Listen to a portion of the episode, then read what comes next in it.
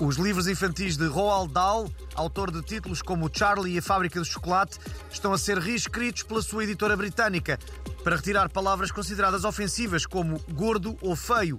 A ideia é tornar os livros mais inclusivos e borrifar para o que o autor escreveu.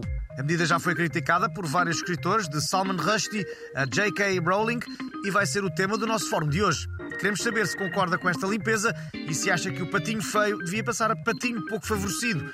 A partir deste momento, pode começar a ligar. E já temos em linha a ouvinte Inês Lopes, que é presidente da Associação Portuguesa de Chatos Politicamente Corretos. A sua opinião, por favor. Então é assim, eu acho que deviam limpar todos os livros infantis para eliminar esse tipo de expressões. As irmãs da gata borralheira, por exemplo, não deviam ser chamadas de feias, mas de possuidoras de uma beleza alternativa. Vá.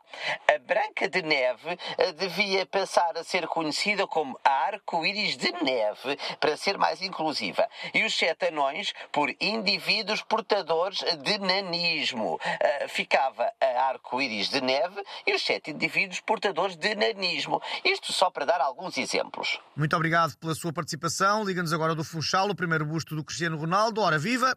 Assim, eu penso que também estou forte que, que me digam que eu sou feio ou que, que, que parece que tive uma, uma trombose. Eu penso que podiam substituir feio por original ou por exemplo, e também deviam arranjar outros objetivos para caracterizar as irmãs do, do Cristiano, tipo castiças, uh, genuínas ou frontais, em vez de malcriadas, etc. É o que eu penso que eu, que eu, que eu penso.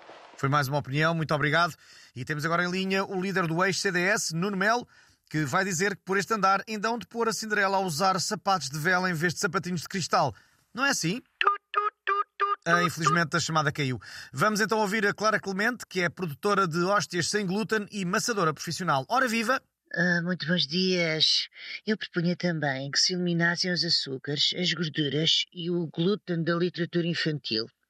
A casinha de chocolate passava à casinha de lentilhas, que é muito mais saudável e igualmente delicioso. E em vez de comer a avó, que é proteína animal, não é? O lobo mau comia assim um bife de seitã. Excelentes ideias, as crianças vão adorar. E assim encerramos o fórum de hoje. Na próxima consulta popular vamos perguntar se acha que o Primeiro-Ministro devia pôr a casinha de chocolate a arrendar. Vamos lá ver. É uma boa ideia.